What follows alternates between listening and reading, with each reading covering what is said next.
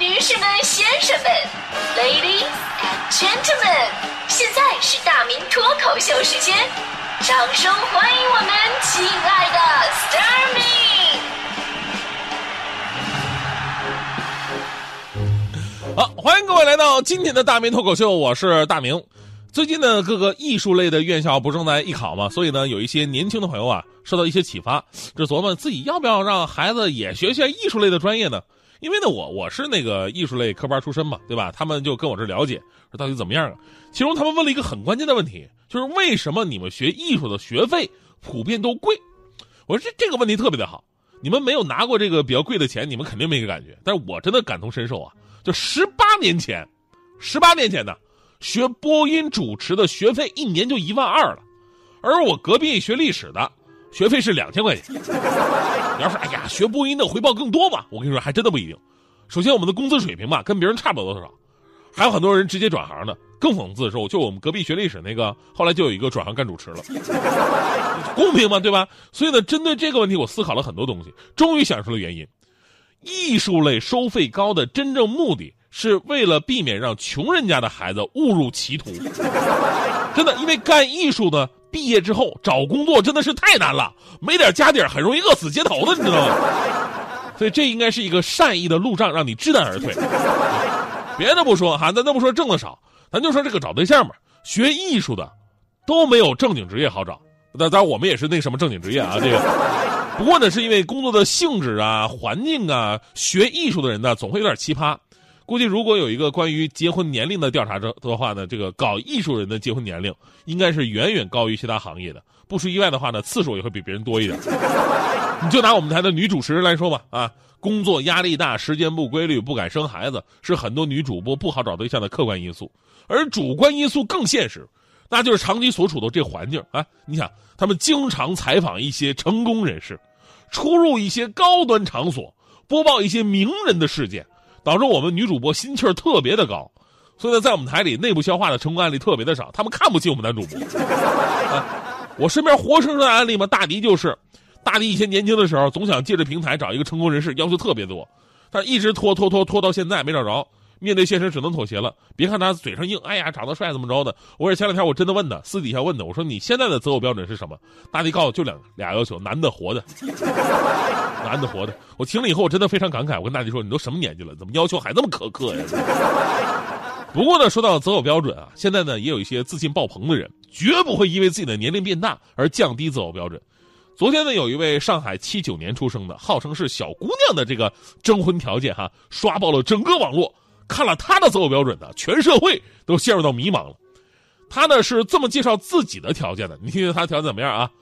本科学历，在英国工作两年，目前呢担任 IT 公司的 HR，年薪十三万五左右，和父母住在一起，但不是弄堂，普通公寓，没有代步车，因为胆小不敢开啊。身高一米八五。呃，不不，身高一米五八，不好意思，身高一米五八，体重一百一十二斤，长相自己给自己打分，八十分左右吧。爱好宠物、话剧、旅游、下午茶。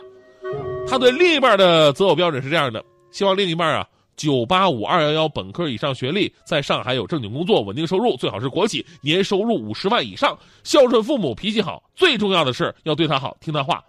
外貌阳刚帅气，身高一米八五以上，会做家务，会做饭，愿意婚后带孩子，最好呢会乐器，知识渊博幽默，经济条件不能太差，有大平层，必须在市中心，沪牌非国产四十万以上的代步车，工作体面，至少知名公司管理层，不能是普通职员。希望小哥哥快点出现吧。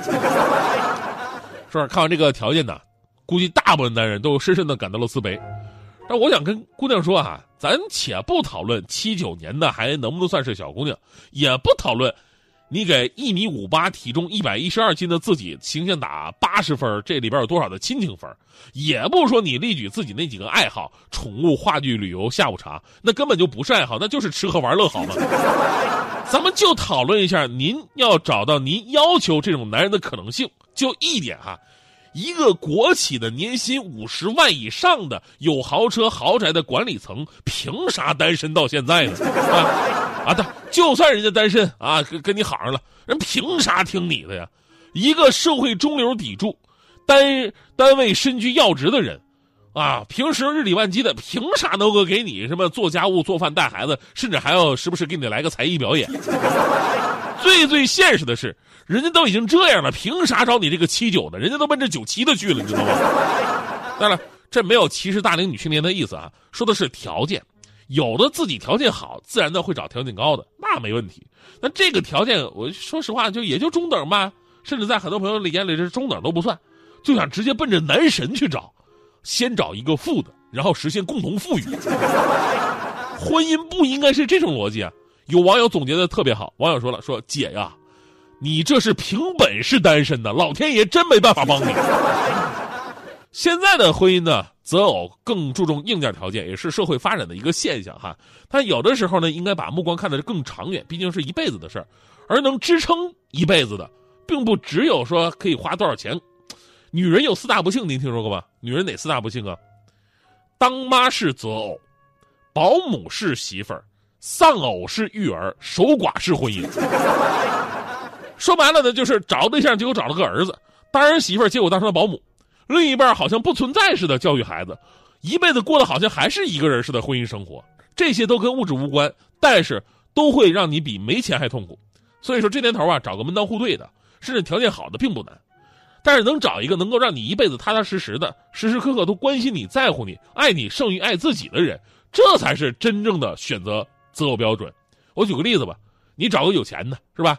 但人家不愿意给你花钱，给你藏着掖着的，你说你气不气？反过来，你找一不是那么有钱的，但敢给你花，心甘情愿，连眼睛都不眨，你开不开心？对吧？徐强就是这样，强哥对媳妇特别好，工薪阶层，不是什么大富大贵，就是敢给媳妇花钱呢。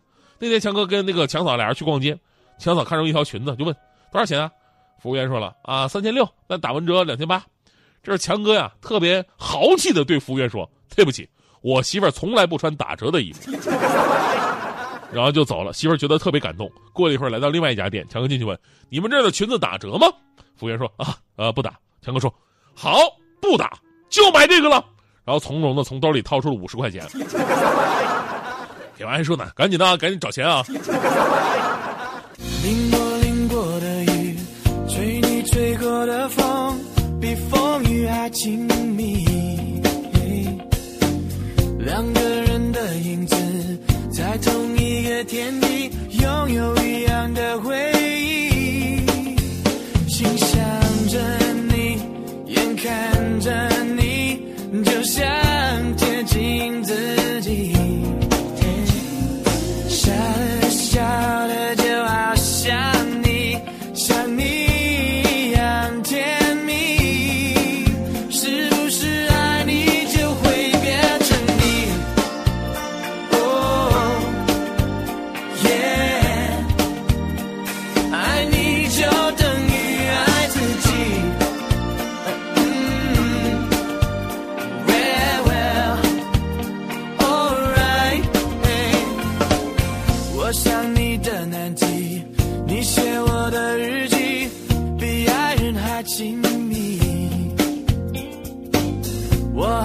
说可惜，你已经在叹息，不可思议的默契。心想着你，眼看着你，就像